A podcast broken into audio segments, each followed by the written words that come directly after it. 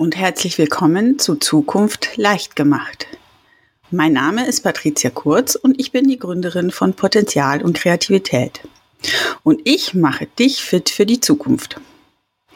Ich bin Mindset Coach, Impulsgeberin und Zukunftsbegleiterin. In dieser Podcast-Reihe zeige ich dir, wie du dich fit für die Zukunft machen kannst. Du möchtest zum Beispiel wissen, wie du in Zukunft erfolgreicher leben und arbeiten kannst? Wie du dich für die Herausforderungen der digitalen Welt besser aufstellen kannst und was heutzutage und in Zukunft wirklich wichtig ist? Dann bist du hier richtig.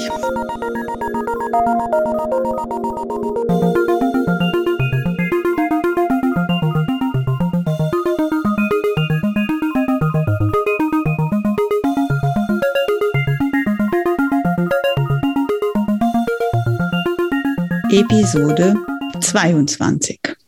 Herzlich willkommen bei einer neuen Folge von Zukunft leicht gemacht. Und heute bin ich ganz stolz, dass ich den Tim Ringel bei mir habe.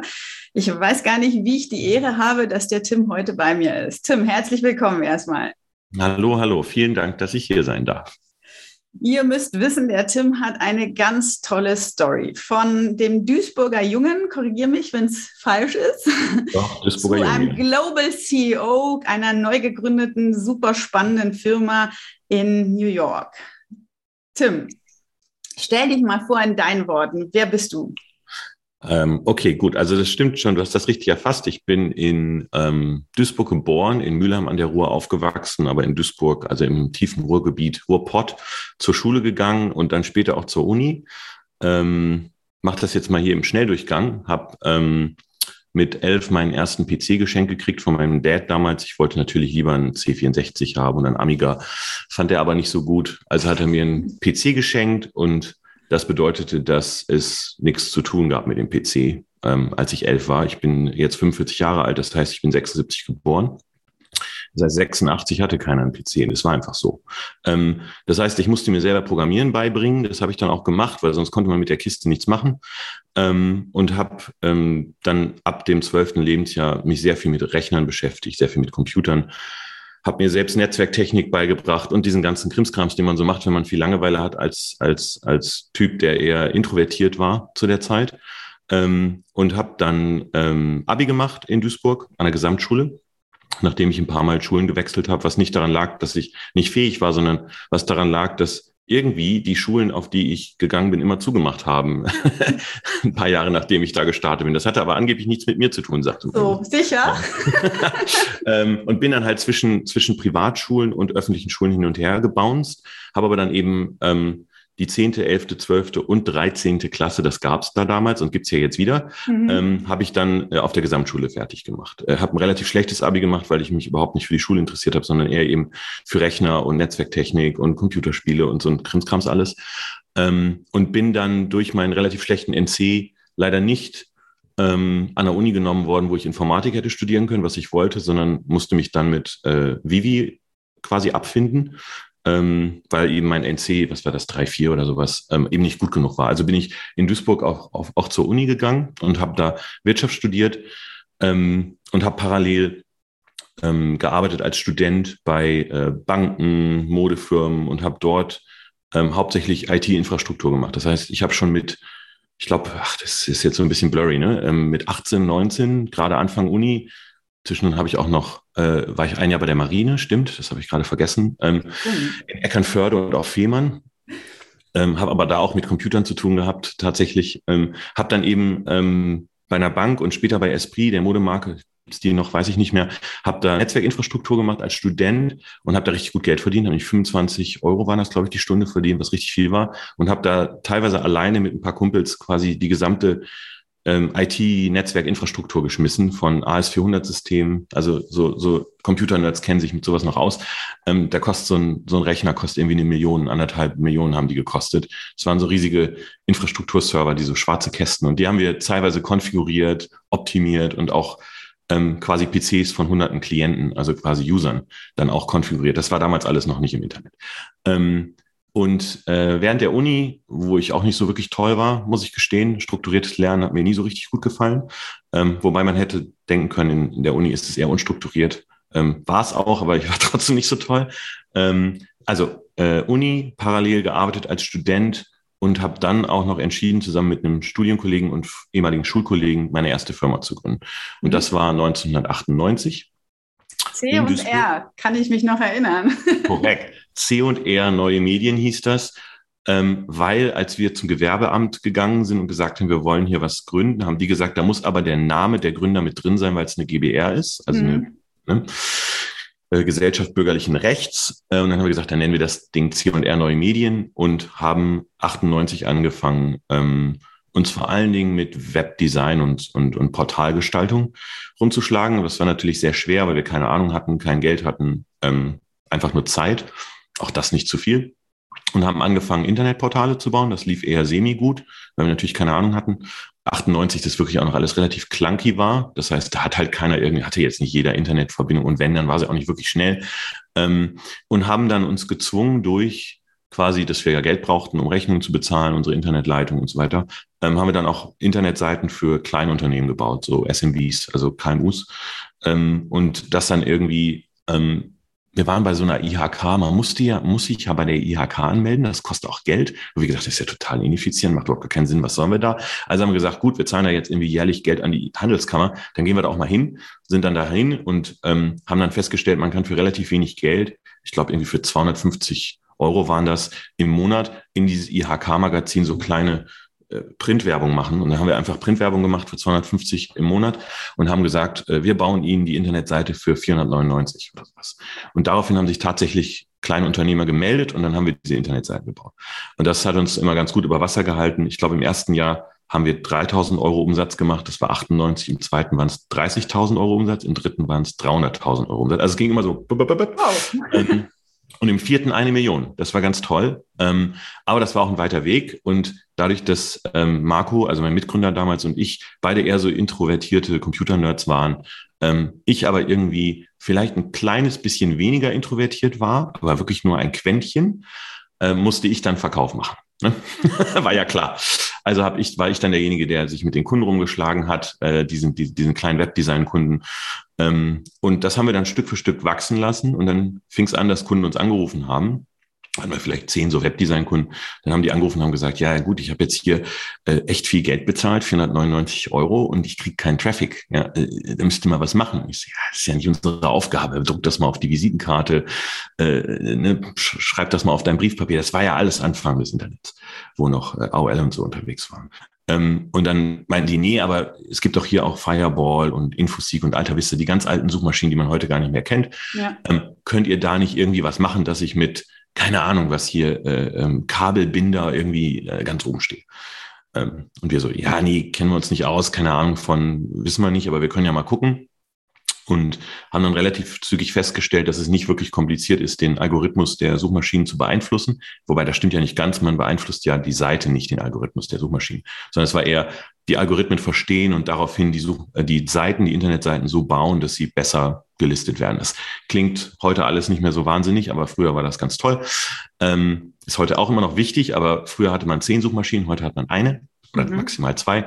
Ähm, und das hat, das lief gut und äh, wir haben auch relativ zügig festgestellt, dass das viel mehr Leute brauchten, als eigentlich Internetseiten gebraucht wurden und haben dann so ein Pivot gemacht in Richtung ähm, SEO, Suchmaschinenoptimierung. Und darüber habe ich dann auch irgendwann dich kennengelernt, Patricia.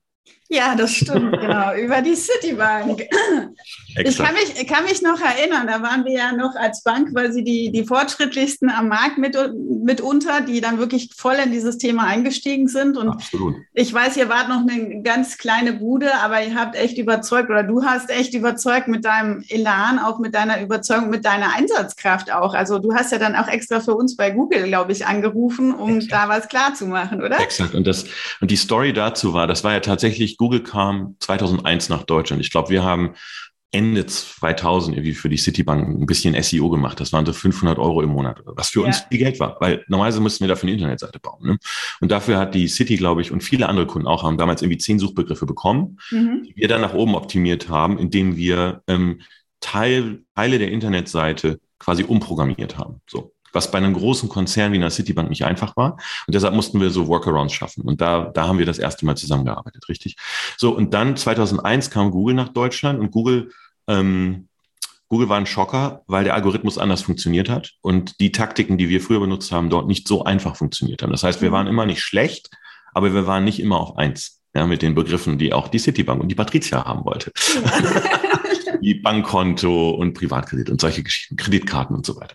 Was heute der Knaller wäre, wenn man mit den Begriffen auf eins ist, was der absolute Knaller wäre. Aber früher war das, ja, haben wir geschafft, ja gut, okay, alles klar. Wir so. haben ja auch alle geschlafen im Markt. Das hat ja eigentlich ja, keiner irgendwie als das Thema gesehen. Und du warst ja wirklich im Grunde genommen der, der Gründer der, der SEO-Thematik, kann man sagen, in Deutschland. Einer der wenigen, auf jeden Fall. Ja. Ich war nicht der Einzige, aber wir waren sicherlich eine der Dienstleister, die am schnellsten gewachsen sind, weil wir ja irgendwie auch, keine Ahnung, mit Herz und Seele dabei waren, vielleicht mehr als nur mit Technik. Ja. So, dann kam Google nach Deutschland 2001 und die haben Sponsored Listings ähm, plötzlich angezeigt über den Suchergebnissen. Und da waren dann zwei, glaube ich. Eins, also der Erzfeind der City war damals die Norris Bank. Ja, das war der mhm. Erzfeind. So, ihr habt euch den Markt geteilt. Und irgendwann tauchte dort ein Sponsored Listing, glaube ich, der Norris Bank auf. Ja, und das war über unserem Suchergebnis. Das gab da Ärger, ja. Da habe ich, den, hab ich den Anruf gekriegt. Was ist hier los? Ja, das kann doch nicht sein. Und ich so, ja, aber das ist doch Werbung. Das ist ja gar nicht unsere Dienstleistung. Wir machen doch organische Suche. Und dann, und dann hieß es, nee, nee, da, beschäftigt euch mal damit. Das kann ja nicht sein. Das darf nicht. Wir müssen da stehen. Und äh, da war ja meine erste Reaktion, geht doch mal zu Publicis, weil die sind ja eure Haus- und Hof-Media-Agentur und mhm. die konnten das nicht. Ne? Da erinnere ich mich noch gut, da hieß es dann, ruf mal bei Google an. ja, ja, genau. Da mal an und löst es mal. Und ich so, äh, okay. Und das, das war tatsächlich, wie sich dann, ähm, wie unsere Firma in diesen Hyper-Growth-Modus gegangen ist. Weil dann habe ich bei Google in Mountain View angerufen, nachdem ich so ein paar Foren gequält hatte und rausgefunden habe, die sitzen in Mountain View, ich hatte ja keine Ahnung, wo das war. Ähm, und die haben mir dann die Telefonnummer gegeben an der Rezeption, die haben mir die Telefonnummer von einem Regus Office in Hamburg gegeben. Und da saßen die ersten fünf Googler in Deutschland und haben da quasi, ich sag, ich beschreibe das, ich sage mal, die IKEA-Möbel zusammengeschraubt. Das war tatsächlich so. Briefkastenfirma, also, oder? Genau, das war, das war im Regus Office hatten die ein so eine Unit und da waren fünf, fünf, äh, fünf Leute und ähm, mit denen, mit, also mit, ich würde sagen, mit dreien von denen bin ich heute noch befreundet. Ja. Mhm. Ähm, und die haben damals da den Fußballtisch aufgebaut gerade und die IKEA-Möbel zusammengeschraubt. Und dann rufe ich da so als einer der ersten an irgendwie und sag, ja, ich mein Kunde DCT will da irgendwie Werbung schalten, schick mir mal was, was kostet das, wie geht das, keine Ahnung davon. Und ähm, das war der Moment, wo ich quasi das erste Mal verstanden habe, dass man im Internet Geld verdienen kann, weil da meinten die, ähm, das kostet für sechs Monate 150.000 Euro um da oben zu stehen, unter der Norris Bank, glaube ich, war das sogar. Weil die Norris Bank hatte schon die Nummer eins gekauft. Das kann ich heute gar nicht mehr vorstellen. Ähm, und ähm, ich bin dann, habe dann quasi hier bei der Citibank angerufen, bei Patricia und dem Team, habe gesagt, äh, das kostet 150.000 Euro, das wollt ihr nicht machen, ist ja viel zu viel Geld, ja, weil ich, ich, ich krieg 500 im Monat. Und dann äh, ging das, glaube ich, eine Woche lang die Runde irgendwie intern bei der City und dann hieß es, nee, wir machen das. Ja, wir waren halt auch schon immer sehr. Ähm das war, also ich hätte das nicht gedacht. Und äh, ich muss gestehen, da war die City ganz, ganz weit vorne, auch in der Innovativität und da die neuen Sachen auszuprobieren. Ich meine, wir haben unglaublich viel zusammen erfunden, aus mhm. meiner Sicht damals. Mhm. Ähm, und auch äh, mit den Learnings und dann natürlich auch andere Kunden kamen auch dazu. Ne? Sobald, also City war unser erster Sponsored Listing Kunde in Google, aber dann ging das extrem schnell, ähm, weil Google damals auch am Anfang, und ich weiß gar nicht, ob man das heute alles noch erzählen darf, aber da gab es tatsächlich noch so ein Hunting, Hunting Commission von Google.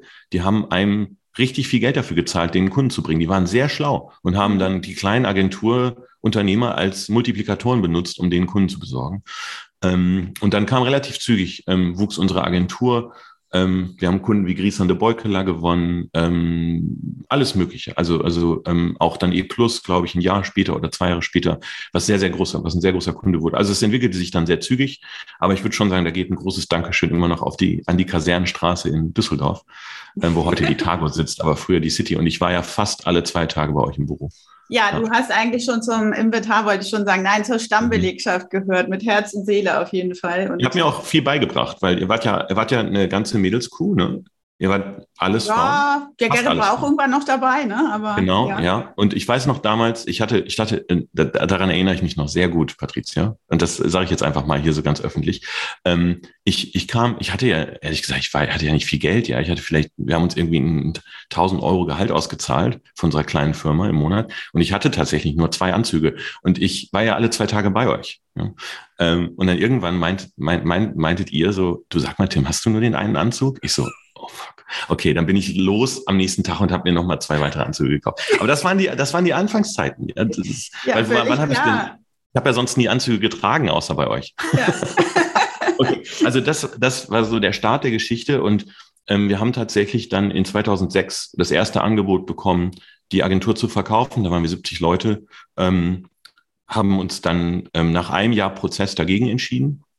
Marco und ich, also mein Mitgründer und ich, haben parallel auch noch mehrere andere kleinere ähm, sagen wir mal, Subunternehmen gegründet, die Meta Apes, die Affiliate Marketing gemacht haben äh, und so weiter. Also so eine quasi eine Art Gruppe aufgebaut, haben uns dann aber 2007 dagegen entschieden und haben nicht verkauft, wo viele andere meiner, sagen wir mal, Weggefährten zu der Zeit dann schon verkauft haben, ähm, weil wir als Duisburger Unternehmen sehr, sehr eng mit unseren Mitarbeitern waren. Das war nicht nur Arbeit, das waren auch Freundschaften, das war Familie, ehrlich mhm. gesagt. Also wir kannten mhm. alle, die, wir waren alle eng und nach der, nach der Arbeit war eigentlich in der Arbeit und vor der Arbeit war irgendwie, also es war irgendwie alles fluid. Da gab es kein Work-Life-Balance, sag mal ganz, mal ganz ehrlich sagen. Würdest du sagen, ihr habt eigentlich schon so New Work gelebt? Mhm. Wobei das natürlich daran lag, dass wir alle sehr jung waren. Mhm. Ähm, sehr viele Ideen hatten und wir halt auch einfach ein Arbeitsumfeld geschaffen haben. Guck mal, unsere Inspiration war ja, also wir sind ja dann auch früh nach, zu Google geflogen. Also irgendwann, keine Ahnung, 2002 saß ich das erste Mal im Google-Büro oder sowas in Mountain View. Ne? Das heißt, wir haben viel Inspiration von Yahoo, von Google uns damals schon geholt und haben festgestellt, dass bei so einer jungen Belegschaft, ich war ich muss in den Ende Endzwanzigern gewesen sein oder sowas wahrscheinlich. Und unsere, ich würde sagen, 90 Prozent unserer Belegschaft war auch unglaublich jung, weil einfach du das Thema ja nicht studieren konntest. Du konntest ja Online-Marketing digital nicht studieren. Du musstest es hands-on lernen, try and error. Und wir haben auch Leute eingestellt, ähm, also ich bin, also auf die Zeit bin ich unglaublich stolz. Also viele von den Leuten, die damals dazugekommen sind, sind heute in Führungspositionen in irgendwelchen Konzernen oder haben eigene Firmen gegründet. Ähm, und wir haben ja von von, von unserem Friseur bis hin zu unserem Automechaniker alle Leute eingestellt. Ja, also tatsächlich, wir saßen, wir hatten nebenan ein Friseurstudio, wo wir alle hingegangen sind, weil wir hatten ja keine Zeit und sind dann immer gegenüber auf der Straßenseite zum gleichen Friseur. Das heißt, jede Woche war irgendjemand von uns da und oftmals auch mehrere Leute gleichzeitig. Und dann haben wir uns halt während während wir die Haare geschnitten kriegen, haben wir uns darüber unterhalten, wie es bei den Kunden läuft. Ja. Ich habe das Team-Meeting gemacht beim Friseur. quasi, so Management-Meeting bei, beim Friseur gemacht quasi und das war auch alles normal und die kannten uns natürlich auch alle und plötzlich meinte der Friseur, äh, der Thorsten, der uns die Haare geschnitten hat, was macht ihr denn da eigentlich? Ja, wir so, ja, wir machen SEO. Und der so, ja, ich habe mich damit auch mal beschäftigt. Also ich kenne mich ein bisschen aus. Und ich so, ja, was, was schneidest denn Jahre? Komm rüber, arbeite für uns. Und dann ist der zu uns gekommen, hat bei uns angefangen SEO und der ist ähm, heute glaube ich, immer noch bei Sixt. Head of SEO. Ja. also ja, cool. ähm, super, super cool, wie auch die Leute dazugekommen sind. Und dieses New Work, wie wir das heute klassifizieren, war für uns einfach völlig normal. Mhm. Was natürlich auch daran lag, dass wir keine, anderen keine andere Verantwortung hatten, außer das, was wir jeden Tag gemacht haben. Wir hatten keine Kinder, wir hatten eigentlich keine Verantwortung, die uns irgendwie aus dem Büro hätte rausgeholt, was eine spannende Zeit war und wo wir sehr, sehr schnell gewachsen sind, ja. Mhm. Tim, ich würde gerne noch mal ganz kurz da einhaken, bevor wir dann deine restliche Geschichte, die ja dann erst richtig losgeht, ja. äh, uns anhören. Was würdest du denn sagen, was hat dich denn da besonders hingebracht? Also welche Eigenschaften?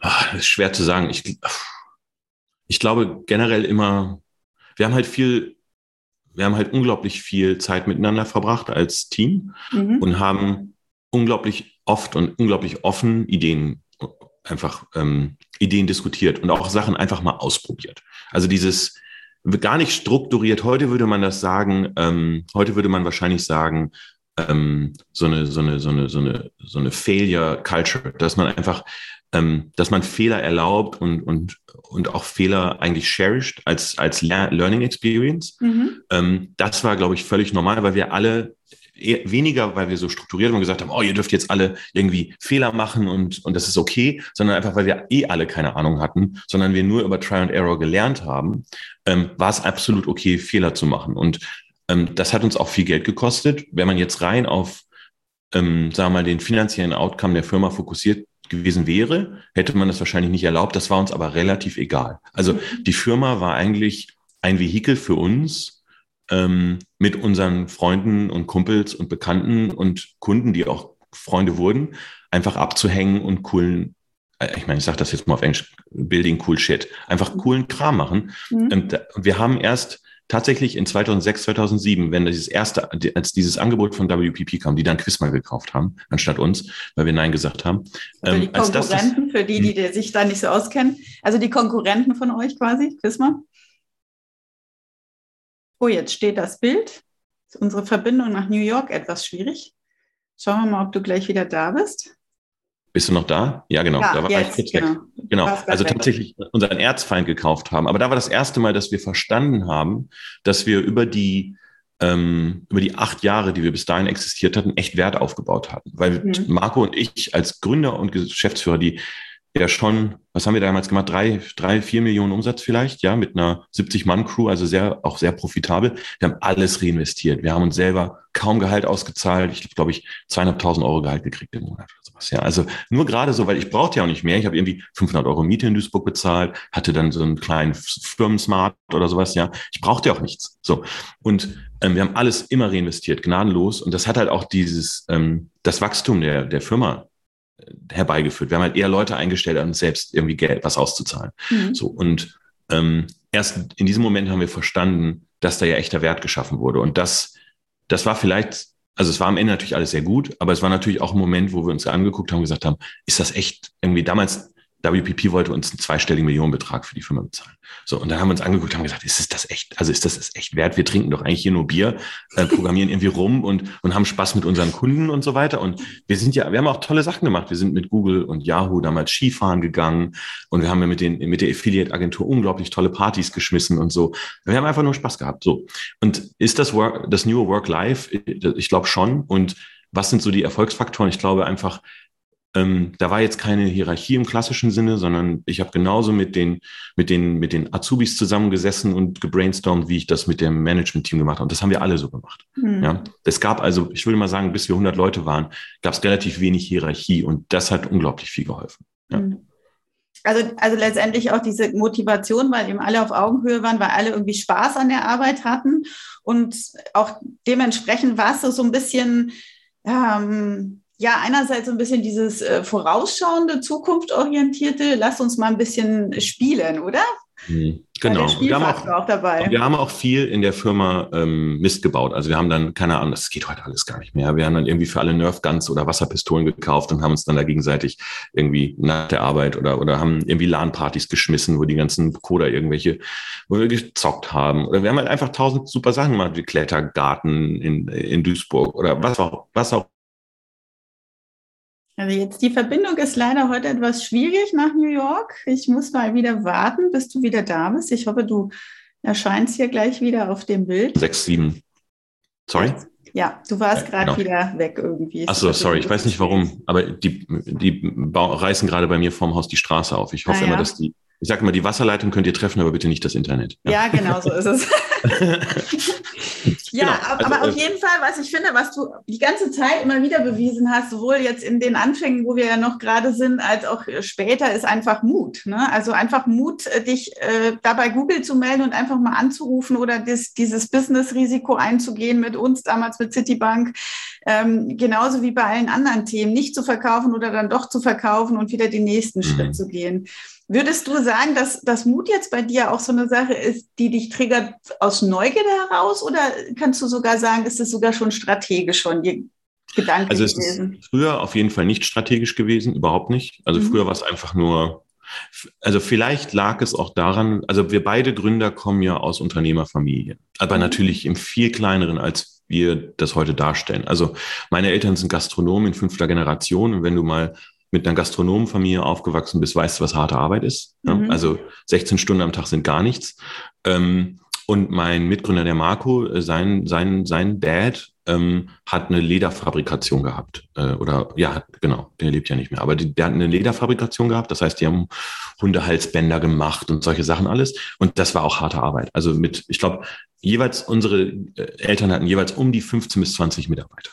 Mhm. Ja? So, und das ich habe mit zwölf das erste Mal irgendwie geholfen. Also, also wirklich auch eine Nacht lang durchgearbeitet, weil das sich so gehörte in der Familie. Ich bin auch jeden Morgen um sechs Uhr aufgestanden, um die Straße zu fegen vom Restaurant. Das war einfach so. Das, ne, das gehörte dazu. Du bist ein Familienbetrieb, jeder packt mit an. Und ich glaube, dieses, ähm, da kam vielleicht das bisschen das Unternehmergehen her, ja, mhm. denke ich mal. Und dann ähm, Mut kam, glaube ich, vielleicht auch dadurch, dass meine Eltern mir immer gesagt haben, wenn mal was nicht klappt, also ich hatte sehr viel Unterstützung von zu Hause. Wenn mal was nicht klappt, es gibt immer eine Matratze, die bei uns rumliegt. Ja, also du kannst immer nach Hause kommen. Das ist überhaupt gar kein Problem. Ich hatte aber immer die Ambition, das nicht zu tun. So, und mhm. ich glaube, das war, das war ein wichtiger Faktor. Ähm, ähm, genau, ich denke, und Mut generell am Anfang war überhaupt nicht strategisch. Wir haben einfach Sachen probiert und hatten Spaß dran. Ähm, heute würde ich sagen, bin ich schon strategischer, mutig, was einfach auch daran liegt, was natürlich, wenn du Verantwortung hast über, ich glaube, in meinem die größte Organisation, die ich bisher geführt habe, waren 3000 Leute in 70 Standorten. Also da kannst du da nicht mehr irgendwie, also du kann, musst noch spontan sein, du musst innovativ sein, aber du musst halt trotzdem immer noch dir deiner Verantwortung bewusst sein, dass eine große Fehlentscheidung Leuten ihre Jobs kostet. Das macht man dann nicht mehr. So, ja, genau. das kann man einfach ja. nicht. Da ja. muss man das separieren und seine neuen Ideen vielleicht in einer anderen Firma bündeln und so weiter. Also ich würde sagen, heute schon ein bisschen strategischer mutig, ähm, aber ich, also ich kann das vielleicht nochmal eben vorwegnehmen ich investiere heute immer noch über 90 Prozent meines Vermögens ähm, in neue Ideen. Ich mhm. bin immer noch im Action-Mode, wie ich das immer so nenne, im, im operativen ähm, Wealth Creation Mode und nicht im Management Mode. So, mhm. und das werde ich auch so lange machen, wie ich Energie habe. Ja, damit hast du meine Frage tatsächlich auch schon beantwortet. Das heißt, du siehst dich auf jeden Fall als Entrepreneur und nicht als Manager an der Stelle, oder? Absolut, absolut. Ja. Ich habe drei Jahre lang, da kommen wir vielleicht gleich nochmal zu, drei Jahre lang wirklich die Managerrolle gespielt als Angestellter. Mhm. Ähm, was, ähm, was, was ich strategisch gemacht habe, sage ich auch ganz ehrlich, weil das der beste Weg für mich war, um in die USA zu kommen. Da kann ich gleich nochmal was zu sagen. Gerne. Und das war sehr interessant, war auch erfüllend, ähm, aber ich würde es nicht nochmal machen. Mhm. Ich brauche einfach dieses, ich brauche diese unternehmerische, unternehmerische Freiheit. Ich brauche aber auch das Gefühl, dass mir ein Teil des Unternehmens gehört. Sonst fällt es mir schwer, mich zu motivieren, mutig zu sein. Ist ganz mhm. komisch irgendwie. Ja. Mhm. Nee, kann ich absolut nachvollziehen. Aber genau, vielleicht äh, führst du uns jetzt nochmal durch genau. deine restliche Vita. Okay, dann, dann schnell, schnell. So, also 2007 das erste Angebot gekriegt, uns dagegen entschieden, zu also Meta People, also die Gruppe zu verkaufen, was ja heute lustig ist, weil Facebook sich gerade in Meta umbenannt hat. Also ja. da kann ich mal drüber lachen. ähm, Warst wieder so. mal deiner Zeit voraus. Na, absolut, absolut. Hätte ich mir mal die Marke richtig registriert. Und ja. äh, wir hatten halt damals einen Streit mit Meta Design mhm. Meta Design war eine andere Agentur aus Berlin, glaube ich. Und ja, die, haben uns, mhm. die haben uns Meta streitig gemacht. Wir wollten eigentlich Meta registrieren, haben uns streitig gemacht, haben uns dann aber geeinigt mit Handschlag und äh, Anwälten, dass wir Meta People bekommen, sie Meta Design behalten. Und dadurch hat sich keiner so wirklich Meta angeeignet damals. Egal. Ähm, schade, schade. Vielleicht hätten wir den Zuckerberg jetzt für, für ein paar Millionen oder vielleicht sogar mehr verklagen können. Ähm, so, äh, haben aber dann doch verkauft in 2011, was eher getrieben war aus der starken Internationalisierung unserer Branche. Mhm. Also es gab zwei Treiber. Ähm, der eine war, dass wir haben unglaublich viele Kunden gewonnen. Ähm, die Lufthansa, wir haben äh, Office Depot gewonnen, wir haben ganz, ganz viele Kunden gewonnen, die sehr international waren, ähm, die auch von uns erwartet haben, sie über Dach hinaus international zu betreuen, weil sie den Service so toll fanden und dieses, ich spreche direkt mit dem Chef und Unternehmer super fanden. Ähm, und das hat uns gezwungen, Standorte aufzumachen. Erst in London, das war ein, der, der erste Ritt war ein Desaster, hat uns richtig viel Geld gekostet, weil wir keine Ahnung hatten von Internationalisierung. Dann haben wir Hongkong aufgemacht, was immer gut lief, was Break-Even war, die meiste Zeit und später auch ein bisschen profitabel. Dann haben wir nochmal London gemacht, das lief besser. Und dann haben wir Zürich gemacht, das lief Bombe. Ähm, und San Francisco aus Kleinkunden getrieben. Da haben wir Oracle gewonnen in den USA weltweit und mussten Standort in San Francisco aufbauen dafür. Das waren aber nur drei, drei Figürchen. Mussten. So, ähm, ja, weil die gesagt haben, wir wollen nicht, wir wollen nicht aus USA in Dollar nach Euroland bezahlen. Mhm. Das ist wegen der Currency Conversion blöd. Wir fanden es auch blöd. Und die haben gesagt, wenn wir euch, wir wollen euch haben, ihr sitzt aber in Deutschland, wir wollen nicht mit Google Deutschland aber wir wollen mit Google San Francisco arbeiten, weil wir dann direkt am Mothership sind. So, ja. und dann haben wir gesagt, dann bauen wir einen Standort auf. Dann können wir doch eure Kontakte bei Google nutzen, um unsere Kontakte bei Google zu verstärken. Ja. ja. So, äh, haben aber dann den Laden 2011 tatsächlich verkauft ähm, an eine unabhängige französische Agenturgruppe. Die waren nicht viel größer als wir. Wir waren 150 Seelen, die waren 350 Seelen. Ähm, die hatten aber den Vorteil, dass sie bereits 17 Standorte hatten, was sehr gut war, weil unsere Kunden eben nach Paris wollten, die wollten nach Holland, die wollten überall hin nach Asien und so weiter. Und wir einfach in unserer eigenen kleinen Internationalisierung gelernt haben, dass jeder neue Standort uns als Gründer ungefähr eine halbe Million Euro kostet, bis wir wissen, ob es funktioniert oder nicht und bis wir das Ding einigermaßen zum Break-Even haben. Und das wäre ehrlich gesagt für uns viel zu schwer gewesen zu schultern. Und ich musste ständig dort sein. Es ging nicht, ohne dass einer von uns da war. Das heißt, ich war ähm, eigentlich mindestens einmal im Quartal in Hongkong. Ich war ganz oft in London, ganz oft in Zürich und sonst, also was nicht daran lief, dass die Leute nicht gut waren. Die Leute waren super, aber wenn du dieses Gründer, diesen Gründer-Vibe, diese, diese Vision und die Strategie und wenn du das nicht mitbringst, wenn du selbst da nicht sitzt und mit den Leuten Teambuilding und Kultur machst und so weiter und das auch meinst, dann, dann funktioniert es einfach nicht. Dann hast du da quasi nur ein paar Söldner, ähm, die gerade in einem Markt wie Hongkong oftmals nur äh, 18 Monate geblieben sind, ne, wenn mhm. keiner da war. Und mhm. das war äh, egal. Long, long story short, der Verkauf war getrieben durch die Internationalisierung, war aber auch getrieben dadurch, dass ähm, ich angefangen habe, eine Familie zu bauen, gemerkt habe, dass mehr Verantwortung zu Hause auch bedeutet, ähm, du willst mehr Sicherheit haben, wollte mir meine erste Wohnung kaufen in Düsseldorf damals, ähm, weil meine Frau ja, ähm, ich habe meine Frau ja in New York kennengelernt, sie ist ja dann für mich nach Deutschland gezogen, was für sie ein Kulturschock war am Anfang. Sie hat sich aber dann in Deutschland verliebt, also nicht nur in mich, sondern auch in, in das Land. Ähm, wir haben dann acht Jahre zusammen in Deutschland gelebt, zwischendrin in London zwei Jahre, ähm, aber äh, wir wollten einfach eine gewisse Sicherheit auch haben. So und so der, der Wunsch nach ähm, Sicherheit zu Hause plus der Faktor Internationalisierung hat uns dann in diesen Verkauf getrieben, der am Ende super war für uns alle. Der Marco, mein Mitgründer, plus äh, Thun, die die Affiliate-Agentur gebaut hat und Nils, uns ging es danach finanziell gut. Ähm, wir hatten einen zweieinhalb Jahre Earnout äh, vereinbart mit dem Käufer. Ich war immer sehr ambitioniert, hatte immer sehr viel Energie weiterzumachen und habe dann innerhalb der ersten anderthalb Jahre Earnout quasi die Gruppe übernommen als Global CEO. Ähm, und wir haben in den vier Jahren darauf, ähm, haben wir das Ding auf 1000 Leute gebracht ähm, mit 25 Standorten in Europa, Mittlerer Osten und Asien, was eine wow. super, super coole Erfolgsstory für uns war. Auch als Manager. Ich habe damals den Thomas Armbruster mitgenommen, der mein CFO war. Der wurde dann mein Chief Operating Officer in äh, NetBooster, hieß der Laden. Ähm, und ich war halt Global CEO. Und es war auch da ähm, alles über die Kultur. Also wir haben unglaublich viel Zeit investiert. Also die Pandemie hat uns, glaube ich, gezeigt, dass du sehr gut ein Unternehmen remote managen kannst. Mhm. Ich glaube aber, dass du remote keine Kultur bauen kannst, also keine tiefe Kultur bauen kannst. Das ist meine, eine meiner Thesen, die wir gleich mal diskutieren können.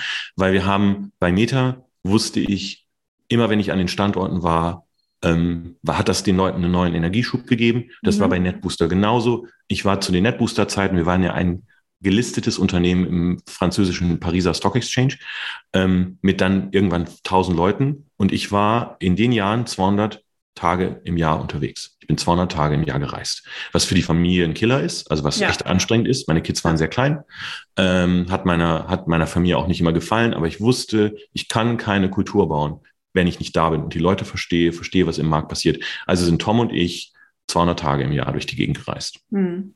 was sehr anstrengend war. Aber ähm, ich bin dann, das war 2012 bis 2016, ähm, hatte die Ambition, aus den 1000 Leuten noch viel mehr zu machen. Wir hatten nicht viel in den USA, nur einen ganz kleinen Standort in San Francisco.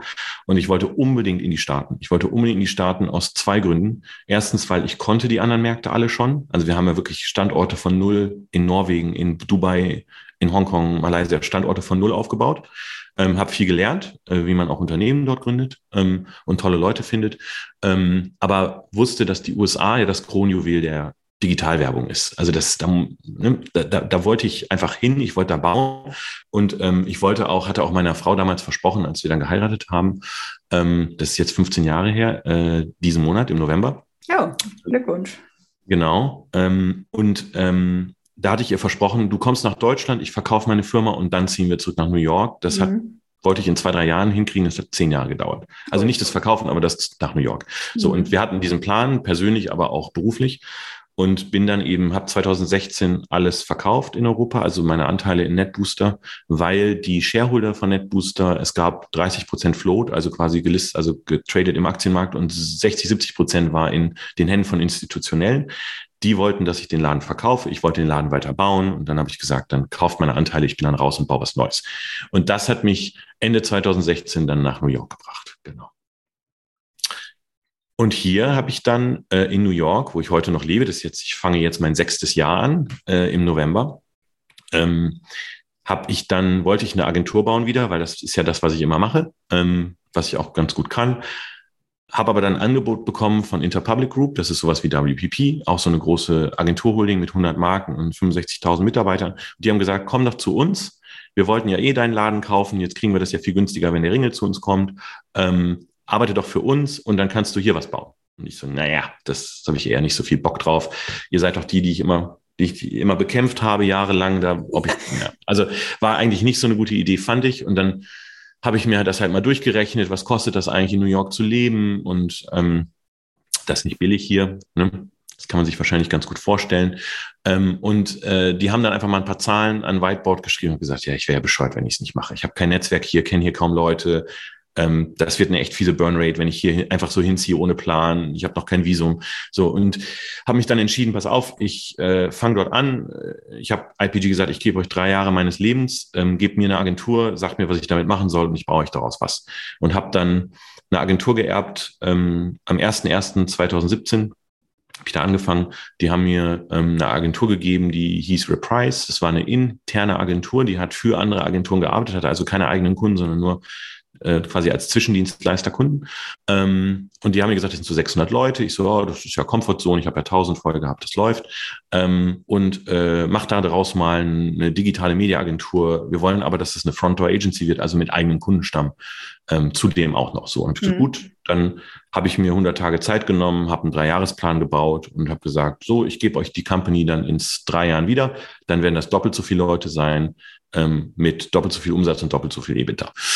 Und dann bin ich angefangen, habe ähm, mir mal die Zahlen angeguckt, dann waren es nicht 600 Leute, es waren schon 1200 Leute, das wussten die gar nicht, weil die überall versteckt waren in so kleinen, ähm, äh, in anderen Agenturen. Dann habe ich die mhm. alle wieder zusammengezogen. Lange Rede, kurzer Sinn. Ich sollte ähm, 2000 Leute, das Ding auf 2000 Leute bringen. Ähm, das Ding hatte 80 Millionen Innenumsatz und 20 Millionen EBITDA oder sowas.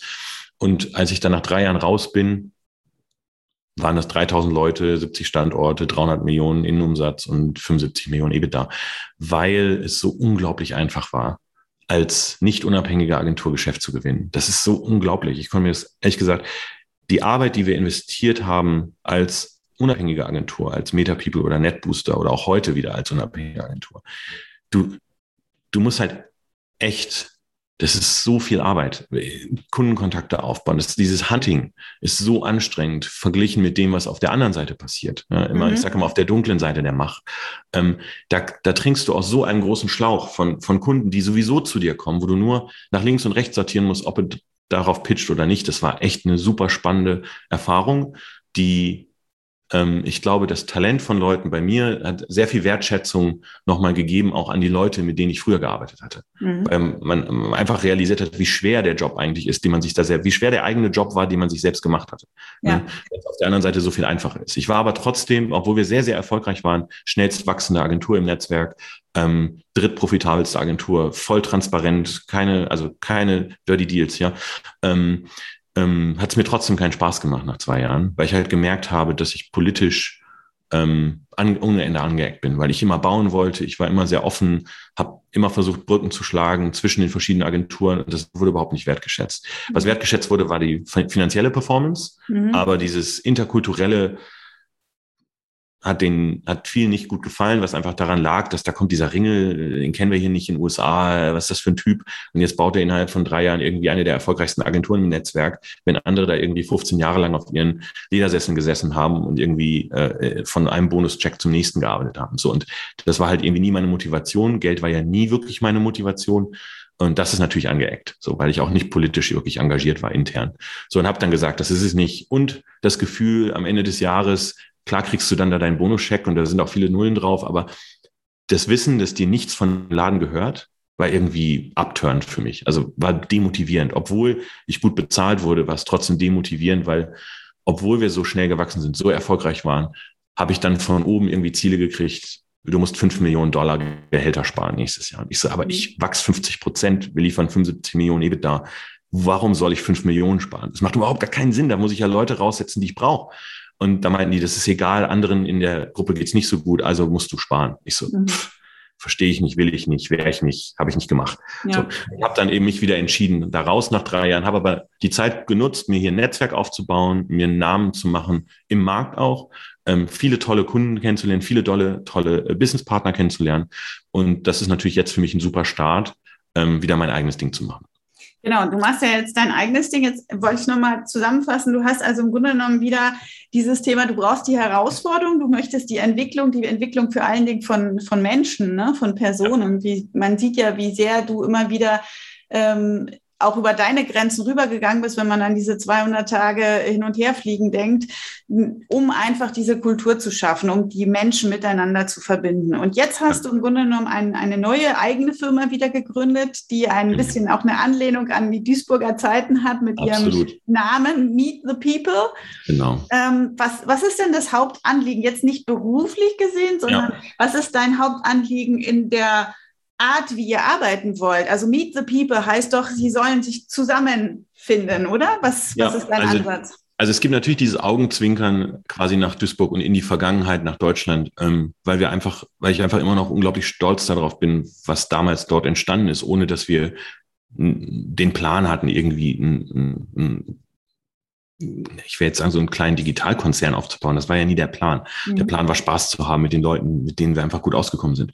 Und das ist so das Auswinkeln von der, von der, von dem Markennamen her. Aber ich habe das Ding bewusst Meet the People genannt oder nennen uns bewusst Meet the People, weil in unserer Branche, ich weiß ja nicht, wie tief du da jetzt noch drin bist in der Digital-Marketing-Branche, aber es geht halt hier nur noch um Daten, Technologisierung. Es geht nur noch um, wer hat die besten Tools und Analytics. Und klar, damit bin ich aufgewachsen. Den Kram haben wir zusammen in der ersten Version programmiert. Aber ähm, darum geht's doch gar nicht mehr heute, sondern ja. Technologie ist doch nur noch ein Enabler. Also ein, ein Handy, ein PC, ähm, ähm, Slack, die ganzen Tools sind doch eigentlich nur Enabler, sollten Enabler sein für entweder effizienteres Arbeiten ja. oder entspannteres Arbeiten. Genau, und ja. Meet the People steht dafür, unsere Kunden, aber auch unsere Mitarbeiter und die Branche daran zu erinnern, da sind Leute hinter der Arbeit. Das kannst du zwar automatisieren, musst du aber nicht. Wir können Sachen automatisieren, natürlich. Aber wenn in der, in der Werbebranche zum Beispiel die Leute nicht da sind, du musst die Leute hinter der Arbeit treffen, um zu verstehen, warum eine Kreatividee entsteht,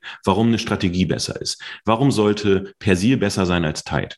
Ja, so, ja. das, das denkt sich, denkt sich doch keine AI, also KI aus ja, sondern eine richtig gute Kampagnenidee, eine richtig gute Idee, wie du besser bist als der Wettbewerb, kann sich aus meiner Sicht eine künstliche Intelligenz nicht ausdenken. Da musst du einen Menschen haben, der eine Idee hat. So, und deshalb sagen wir, auch in diesem, in, in der Situation, in der wir jetzt sind, pre-pandemic, aber auch Post-Pandemic, wenn man mal ehrlich ist, äh, sorry, Pre-Pandemic, bevor war das auch schon so, Post-Pandemic ist es noch viel mehr so, die, die, die, die Arbeitswelt hat sich verändert. Die Leute wollen auch empowered werden. Die, die wollen auch stolz darauf sein dürfen, was sie schaffen. Und es gibt in unserer Branche aus meiner Sicht ganz viele so ähm, ähm, Lip Service, nennt man das auf Englisch. Also diese, diese, diese hohlen Versprechen, klar, wir sind ein menschenzentrike äh, Unternehmen ja. oder sowas, ja, ja. sagt ja jeder, sagt, sagt auch jeder Konzern. Aber dann setzen sie trotzdem irgendwie 30 Prozent der Belegschaft während Covid vor die Tür, obwohl sie sich hätten leisten können, sie durchzuschleppen. So. Und ich will damit jetzt nicht sagen, dass wir eine Charity sind. Wir sind jetzt hier nicht ein karitativer Verband. Das ist ein Unternehmen, was, was auch Geld generieren muss. Sonst kann man ja das Büro nicht bezahlen, die Infrastruktur nicht bezahlen und, ähm, und, und auch unsere Investoren nicht zurückzahlen. Aber darüber muss man nicht die Menschlichkeit verlieren. So, und Meet the People steht eben dafür, Kunden, trefft mal die Leute hinter der Arbeit. Der Junior, der sich gerade den, pardon my French, den Arsch aufgerissen hat, für dich die Nacht durchzuprügeln, damit deine Kampagne live gehen kann, trifft den mal. Lass ja. uns den mal feiern oder die. Ja. Ne? So, ja. das ist die Idee von Meet the People. Wenn alle über Techno Technologie reden, wollen wir über die Leute reden. Das ist die Sehr Idee. gut. Ja, das, das finde ich einen ganz tollen Ansatz. Der finde ich auch immer noch in Deutschland, ich weiß nicht, wie es in den USA jetzt ist, noch viel zu sehr fehlt. Mhm. Also, weil das ist ja tatsächlich so, wir werden ja durch die Maschinen letztendlich ersetzbar, aber das, was uns Mensch ausmacht, darum, darum müssen wir uns kümmern, unsere eigenen Ressourcen wieder zu stärken, unsere Teams zu stärken ähm, und letztendlich auch genau dahin zu gehen, ist zu sagen, wie, wie schaffen wir Emotionen, wie schaffen wir Kreativität und das ist eben genau die menschliche Seite. Okay. Exakt. Ja. Guck mal, wenn ich bin ja auch sehr aktiv in der Startup-Branche. Ich mache ja sehr viel Venture Capital Zeugs, also weil ich einfach ähm, auch äh, als Unternehmer und Unternehmen Menschen in der Pflicht sehe, anderen Unternehmern zu helfen. Ja, das ist ein, ein Faktor, aber natürlich auch der Faktor, da kann man auch toll Geld mit verdienen. So ist es ja auch. Ähm, so, aber ähm, ich mache sehr viel, ähm, also zum Beispiel die Idee, ein Unternehmen zu gründen, Ja, all die Unternehmen, die wir heute sagen wir mal, in der Startup-Branche uns angucken und denken, boah, wie konnte jemand auf die Idee von Airbnb kommen oder, oder, oder Klarna oder wie sie alle heißen. Ja? Egal, ob die Sachen, ob die Unternehmen am Ende gut oder schlecht sind, das mag ich jetzt nicht bewerten oder ein Facebook oder sowas. Aber es, es bedarf eines Menschen mit einer Idee und dem Grid und der Motivation, etwas völlig anders zu machen, als es vorher war. Und aus meiner Sicht wird das, wie gesagt, Technologie nicht ersetzen können. Technologie wird das beschleunigen und das tut es ja auch schon die letzten 20 Jahre massiv. Ähm, aber Technologie ist eigentlich nur ein Tool. So, und ähm, ich glaube, wir haben viel zu viel Zeit damit verbracht, Technologie zu feiern. Wir müssen mal wieder anfangen, die Menschen zu feiern. So. Absolut. Genau, und das bauen wir mit Meet the People in der, äh, in der Advertising-Branche. Und da aggregiere ich jetzt ähm, um die 10, 15 Firmen weltweit. Also wir fokussieren uns zurzeit noch auf Nordamerika und Europa. Und dann, sagen wir mal, in den nächsten zwei, drei Jahren werden wir uns auch Asien ähm, vornehmen, weil wir eben sagen, äh, es gibt zwischen den alt Holding Companies, für die ich jetzt auch mal ein paar Jahre gearbeitet habe, und den Independents einfach so ein Vakuum, weil die Independents sehr klein sind und oft nicht international. Und die Holding Companies, also ich will jetzt nicht sagen, die sind böse oder evil oder sowas, aber einfach ein, sagen wir mal, ein Legacy, eine Legacy-Struktur sind, die extrem ineffizient ist, unglaublich viel Overhead durchschleppt, was einfach daran liegt, dass die Leute seit 20 Jahren irgendwie auf ihren Hintern sitzen und keine Innovation schaffen, mhm. Äh, was ja fein ist, was okay ist, was, was, was darf.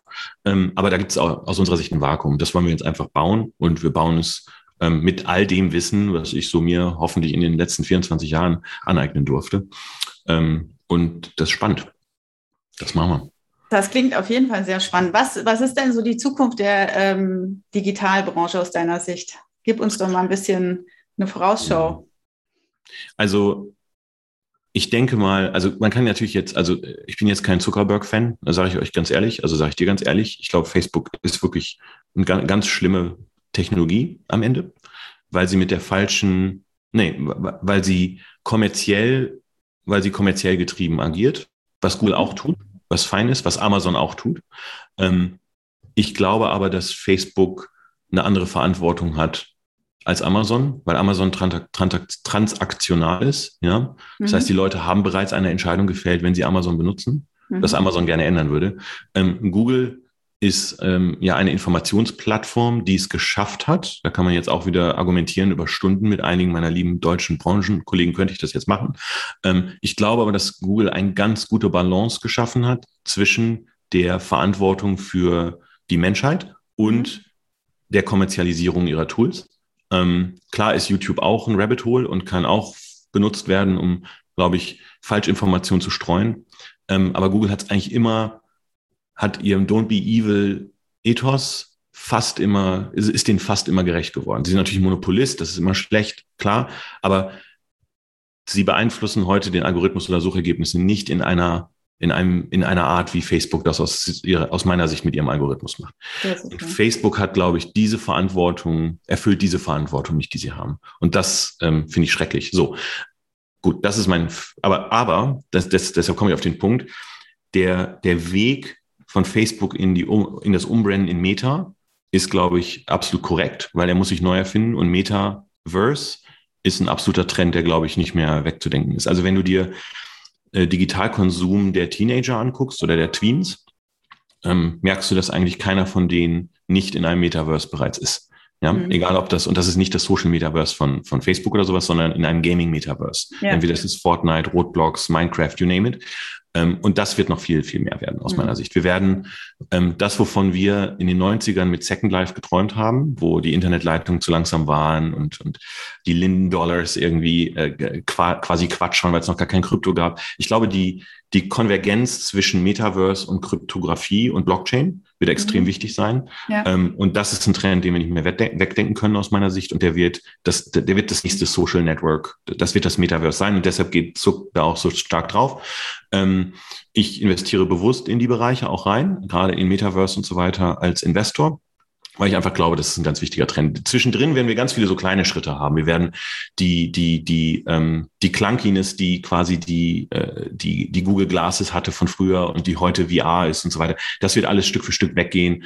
Ähm, und wir werden ganz normale Brillen tragen, die einfach äh, AR können. So bin ich jetzt jemand, der irgendwie an VR glaubt, ja, sicher, aber da reden wir auch schon über 20 Jahre drüber. Ich glaube, dass VR gar nicht so der Faktor sein wird, sondern ich glaube, dass dein Metaverse mit AR quasi sich verbinden wird. Mhm Ähm, und dass es eine völlig eigenständige Economy geben wird, die quasi auf Kryptographie basieren wird, wie du zum Beispiel Items, aber auch Konsum treibst. Also dass du sagst, dass AR-Konsum, also äh, ähm, ähm, Augmented Reality Konsum ja. tatsächlich auch physisch in der physischen Welt entstehen kann. Das heißt, du, du kaufst ähm, irgendwas in deiner AR Metaverse Reality, aber das kannst du dann physisch irgendwie bei Louis Vuitton abholen oder sowas. Weißt du, was ich meine? Mhm, so, dieser, ja. dieser Blend, du bezahlst es aber mit Krypto. Also dieser Blend, ich glaube, die nächsten 20 Jahre werden wir unglaublich viel in diese Richtung sehen. Ja. Ähm, was natürlich für Werbetreibende oder Leute, die jetzt da irgendwie Innovation schaffen wollen, noch relativ weit weg ist. Aber ich glaube, das wird was sein, wo ähm, wo sich nochmal einiges verändert. Genau. Mhm. Und äh, dann aber auch umgekehrt den Trend, ich hatte es bei dir in den Posts gelesen, dieses, ähm, dass gerade jetzt aufgrund der Corona-Pandemie die mhm. Leute wieder draußen die Werbung sehen wollen. Ab, absolut. Also es war schon vor Corona so, dass eigentlich nur zwei Werbeformen wirklich gewachsen sind. Einmal das, alles, was digital war, also alles, was plattformdigital war, Amazon, Google, TikTok und so weiter, und Out of Home. Mhm. Ja, Out of Home wuchs also während digital 15, 20 Prozent year on year wächst, äh, wuchs Out of Home drei bis vier Prozent. Äh, Out of Home wächst jetzt hoch einstellig dieses Jahr, weil die Leute, ähm, also wir haben, glaube ich, gemerkt, die Pandemie hat uns gezeigt, digital ist alles ganz toll, aber wir vermissen, wir, wir vermissen einfach durch die Straßen zu gehen, den Geruch, die Läden, das Shoppen, die anderen Menschen, Leute auf der Straße treffen, was nicht gescheduled ist, was nicht vorher geplant ist. Einfach dieses Menschliche, dieses. Ja, da haben wir es wieder unser Herz, unsere Seele. Das ist, ja. wir sind, wir sind keine Wesen, die am Ende irgendwie ihr Gehirn durch ein, durch ein Bildschirm ersetzen werden. Das ja. wird nicht, aus meiner Sicht nicht passieren. Wird Technologie uns schneller machen und effizienter machen, auf jeden Fall. Ich glaube aber, wir als Menschen sind Outside Creatures. Wir sind einfach so. Und ähm, deshalb habe ich eben auch bewusst in diese Digital Out of Home Plattform investiert, mit der wir jetzt auch als Meet the People eng kooperieren, weil ich glaube, dass Out of Home the next frontier ist, was Werbe, die Werbeindustrie angeht. Ja, mhm. gerade weil auch QR-Codes, also QR-Codes gibt es jetzt auch schon seit 15, 20 Jahren, hat nie jemand benutzt, wollte auch niemand benutzen, plötzlich versteht das jeder. Ja, ähm, selbst irgendwie die, die 70, 80 Jahre alte Generation jetzt, äh, die verstehen QR-Codes, weil sie jetzt auf allen Speisekarten sind. So, das heißt, wir haben eine mhm. völlig andere neue, wir haben und, und die Technologie von ähm, Eye-Tracking und, und Proximity mit dem Telefon und so weiter erlaubt uns jetzt auch den, den Impact von Out of Home viel besser messen zu können gegenüber vielleicht deiner Online-Kampagne. Das heißt, du machst eine Instagram-Kampagne oder, oder sowas oder eine Amazon-Kampagne ähm, oder eine TikTok-Kampagne und kannst danach sehen, ob Leute danach irgendwie im Umfeld von Out of Home äh, irgendwie nochmal Kontakt hatten oder sowas. Ne? Ja. So. Das, das ist ganz spannend, vor allen Dingen auch mit, mit den ganzen Geolocation, Geotargeting, ähm, Drive to Store. Also ich kann jetzt nur für New York sprechen. Ich war auch noch in London zwischendrin mal wieder und die Straßen sind proppevoll. Also mhm. wenn du hier durch Soho läufst, die Straßen sind proppevoll, die Läden brummen, die Restaurants haben draußen dreimal so viele Sitzplätze, wie sie die vorher drin hatten. Also ich glaube, dass ähm, wir einen Rebound der Economy haben und ich glaube, dass Out of Home ein wichtiges Vehikel ist, um auch wieder Drive to Store ähm, zu aktivieren für viele von denen. Ja. Absolut. Und die, und die Verbindung, also das, was du sagst, das, was vor 20 Jahren damals noch zu äh, Location-Based Services und äh, genau. Lokaltargeting, was wir mit Suchmaschinen gemacht haben, jetzt wirklich endlich mal greift und dann wieder die Verbindung hat zu der Virtual Reality oder der Augmented ja, Reality. Dann vor allen Dingen eher, glaube ich. Ja, ich glaube, ja. dass, dass wir nicht mit Goggles irgendwie auf der Couch rumsitzen werden und irgendwie nee stundenlang in VR. Klar, VR ist ein Tool und das wird auch, wird auch genutzt werden, wahrscheinlich auch viel für Konferenzen und so, ist auch alles fein. Aber ich glaube, dass ähm, AR viel realistischer ist. Dass so eine Brille, wie du die gerade trägst, ich kann meine Brille nicht finden. Ich war irgendwie in Miami für geschäftlich und seitdem äh, finde ich meine Brille nicht mehr. Ja, aber ich glaube, dass so eine ganz normale Brille, ganz normale Frames, wie du die jetzt auch hast, das wird quasi unsere AR äh, äh, Enhanced ähm, äh, Glasses in der Zukunft sein, ja. wo du den Unterschied gar nicht mehr merkst und wo du selbst entscheiden kannst, was du sehen willst, was du nicht sehen willst. Und das, die Technologie existiert ja bereits. Also das ist ja, ja nichts Neues. So, die muss sich jetzt nur noch durchsetzen. Na, das ist alles ja oft nichts Neues, aber die Akzeptanz im Markt ist immer Correct. sehr schwer, ne? weil die Angst vor Veränderung ja immer wieder greift und da, daran muss man ja arbeiten. Tim, ich weiß, du hast ein nächstes Meeting und ich danke dir ganz herzlich, dass du da warst und dir die Zeit für mich genommen hast. Eine Frage habe ich noch. Was würdest ja. du denn jetzt Deutschland so grundsätzlich auf dem Weg geben? Ja, das ist ja, also ich sage das oft, ähm, ein wichtiger Grund, warum ich ja aus Deutschland ausgewandert bin ich ja nicht so richtig. Ich habe immer noch einen deutschen Pass hier, den gebe ich auch nicht auf. Ja, ähm, Im Herzen bist du eh immer hier. Also Im Herzen bin ich immer Ruhrpottler und, und, und natürlich auch Deutscher. Aber der Grund, ähm, ich glaube, was wir in Deutschland machen, ist, wir gucken auf uns selber nicht oft genug. Wir versuchen uns selbst nicht oft genug mal von außen zu betrachten. Mhm. Weil es geht Deutschland unglaublich gut. unglaublich gut. Und die ganze Aufregung, ähm, natürlich haben wir politische Probleme. Natürlich müssen wir eine Kultur werden, die äh, Frauen stärker unterstützt, die Immigranten stärker unterstützt. Ja, ähm, Riesenfan, aber noch ein verdammt weiter Weg aus meiner Sicht. Ähm, wir müssen uns einfach mal das angucken, was wir schon haben und eigentlich die Power, die Deutschland auch hat. Die, die Innovationskraft, die Unternehmen, das Unternehmertum, die harte Arbeitsmoral, weil die Deutschen haben extrem gute Arbeitsmoral, ähm, auch Loyalität und Commitment. Wenn du dir das von außen anguckst, wenn du außerhalb von Deutschland ein paar Jahre gelebt hast, ich habe ja in London gelebt und jetzt eben fast jetzt fünf Jahre in New York, es gibt so viel, auf was Deutschland stolz sein kann und die Leute dort und man beschäftigt sich mit so viel kleinteiligen Bullshit den ganzen Tag und tritt halt aus dieser, diese, dieser, dieser, dieser Echo-Chamber nicht raus. Ähm, ich glaube, dass der, dass das Potenzial von Deutschland als, als, als Business, aber auch von der Kultur her, ist unglaublich groß. Und das wird relativ wenig genutzt, weil man sich in diesen täglichen Kleinkram-Battles und dieses Kleinbürgertum leider zertritt. So. Brauchen und wir mehr Selbstbewusstsein dann? Ich glaube, wir brauchen mehr Selbstbewusstsein, was aber natürlich ähm, völlig normal ist, weil ich bin ja auch noch in der, in der, äh, ich bin ja noch Guild Generation, ja, wie viele andere ja auch. Also wir sind ja in der, ist das falsch, in der ähm, in der die Schuldgeneration ja immer noch aufgewachsen, zweite Generation nach dem Krieg, ne? Mhm. Ähm, was, was uns ja auch gelehrt hat, richtigerweise ja auch gelehrt hat, das alles darf nicht nochmal passieren, das soll auch nicht nochmal passieren. deshalb ähm, verbringen wir ja auch fast die gesamte Oberstufe damit, die, die Geschichte ähm, auseinander ja. zu klamüsern, was korrekt ist, was absolut richtig ist und auch so sein muss. Aber wir dürfen selbstbewusster sein als Nation. Ja. Wir dürfen ja. selbstbewusster sein als Menschen. Ähm, wir dürfen äh, weniger, wir dürfen, wir dürfen weniger risikoavers sein. Wir haben so tolle Unternehmen in Deutschland. Wir haben so viel Innovationskraft, aber wir sind unglaublich risikoavers. Ja?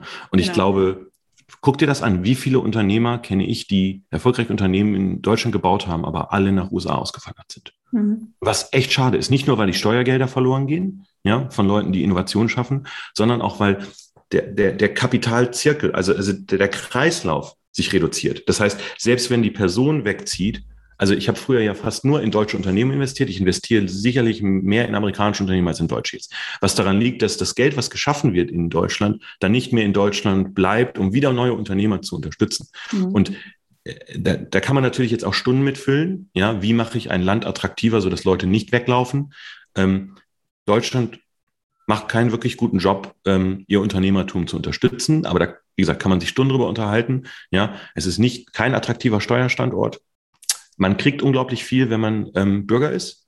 Ähm, aber ehrlich gesagt, wenn du keine Abhängigkeit vom Sozialsystem hast und ich als Unternehmer hatte nie eine Abhängigkeit vom Sozialsystem. Ich habe, ich werde in meinem Leben keine Rente bekommen. Ich habe aber ich würde mal sagen, 250 Arbeitsplätze geschaffen, ja, allein in Deutschland. Ich werde nie Rente bekommen vom Staat. Ich werde eigentlich, ich habe auch nie Unterstützung benötigt vom Staat, werde sie wahrscheinlich nie benutzen. Ähm, du kriegst also relativ wenig zurück, wenn du Arbeitsplätze geschaffen hast als Unternehmer, ähm, was okay ist. Ähm, ich glaube aber, das geht besser und dann würden auch mehr Unternehmer wahrscheinlich reinvestieren und auch da bleiben. Wäre es ein Weil sich das verändert. Es hat ja. sich verbessert. Es hat sich verbessert, gerade wenn du dir Standorte wie Berlin, Hamburg anguckst. Düsseldorf wird ja auch immer besser. München, ja, äh, tolle Startup-Standpunkte und auch Eco, also viel mehr Geld im Ökosystem als früher. Mhm. Aber ich glaube, es geht noch besser. Ich kenne unglaublich viele Weggefährten, die nicht mehr in Deutschland leben. Leider. Ja. Ja, das, das muss ich leider bestätigen. Würdest, könntest du dir vorstellen, dass so eine Reformation des, oder Reform des Bildungssystems dabei helfen würde, also Absolut. die neue Generation darauf sinnvoller vorzubereiten?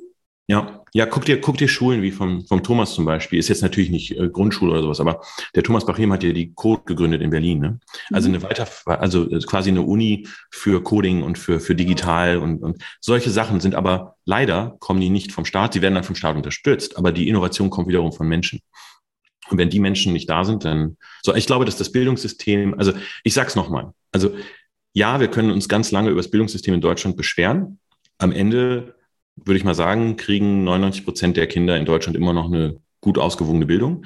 Es Absolut. geht viel besser, es geht viel besser, aber komm bitte mal nach New York und schau dir das öffentliche Bildungssystem versus das private Bildungssystem hier an. Das öffentliche Bildungssystem ist eine absolute Katastrophe, mhm. sodass während Covid die Kinder ähm, Remote-Schul hatten. Das bedeutete aber, sie kriegen die Hausaufgaben geschickt und das war's. Und keinerlei Begleitung, keinerlei, äh, nichts. Nichts. Also kein, kein elektronischer Login, nichts. Du konntest nichts machen.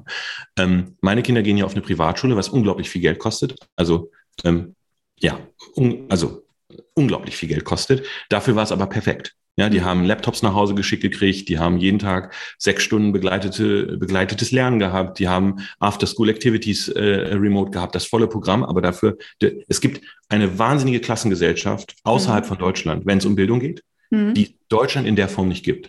Was nicht bedeutet, dass wir immer noch aus Büchern der 60er oder 70er Jahre lernen sollten. Das ist ein Problem. Ja, wir müssen auch eine bessere Technologieadaption haben in Schulen. Leider haben die Schulen das Geld dafür nicht. Ich kenne Unternehmer, die dann den Schulen irgendwie 1000 Laptops spenden, damit überhaupt mal eine Grundschule überhaupt mal IT-Equipment hat. Ja, genau. Ja? So. Aber am Ende hast du immer noch in Deutschland keine Zweiklassengesellschaft, was Bildung angeht, aus meiner Sicht. Hier in den USA hast du eine absolute Zweiklassengesellschaft.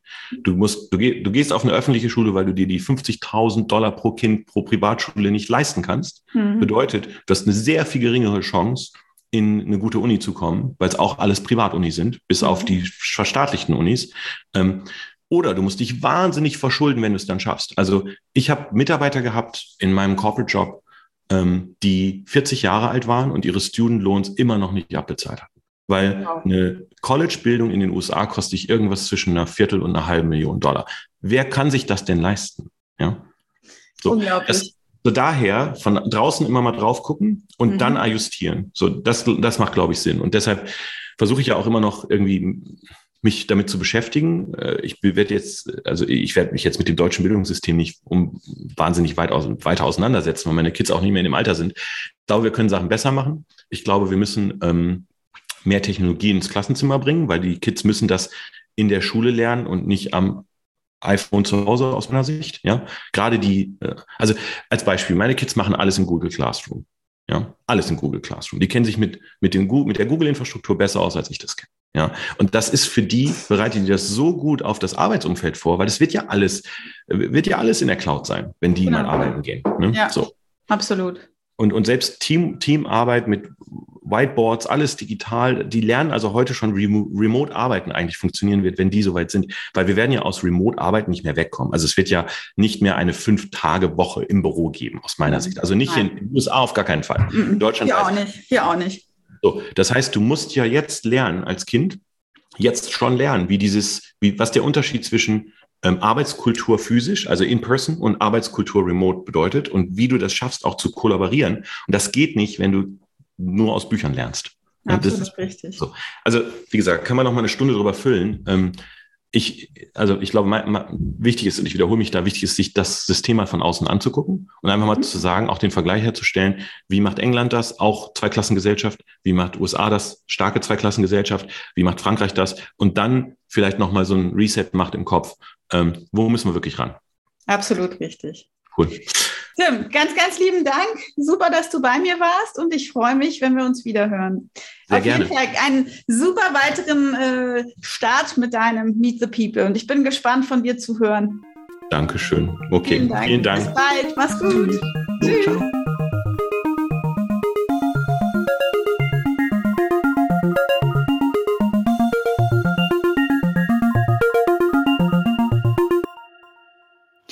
Das war Zukunft leicht gemacht. Der Podcast, der dich fit für die Zukunft macht. Wenn es dir gefallen hat, dann abonniere doch gern den Podcast und gib mir auch gleich ein Like. Gerne kannst du mich auch über deine anderen Social Media Kanäle weiterempfehlen. Ich würde mich sehr darüber freuen, wenn du einen Kommentar abgeben würdest, was dir besonders gefallen hat oder worüber du eben mehr hören möchtest. Natürlich auch, wenn dir was nicht gefallen hat, damit ich die zukünftigen Episoden noch besser auf die Wünsche und auch die Bedürfnisse von dir ausrichten kann.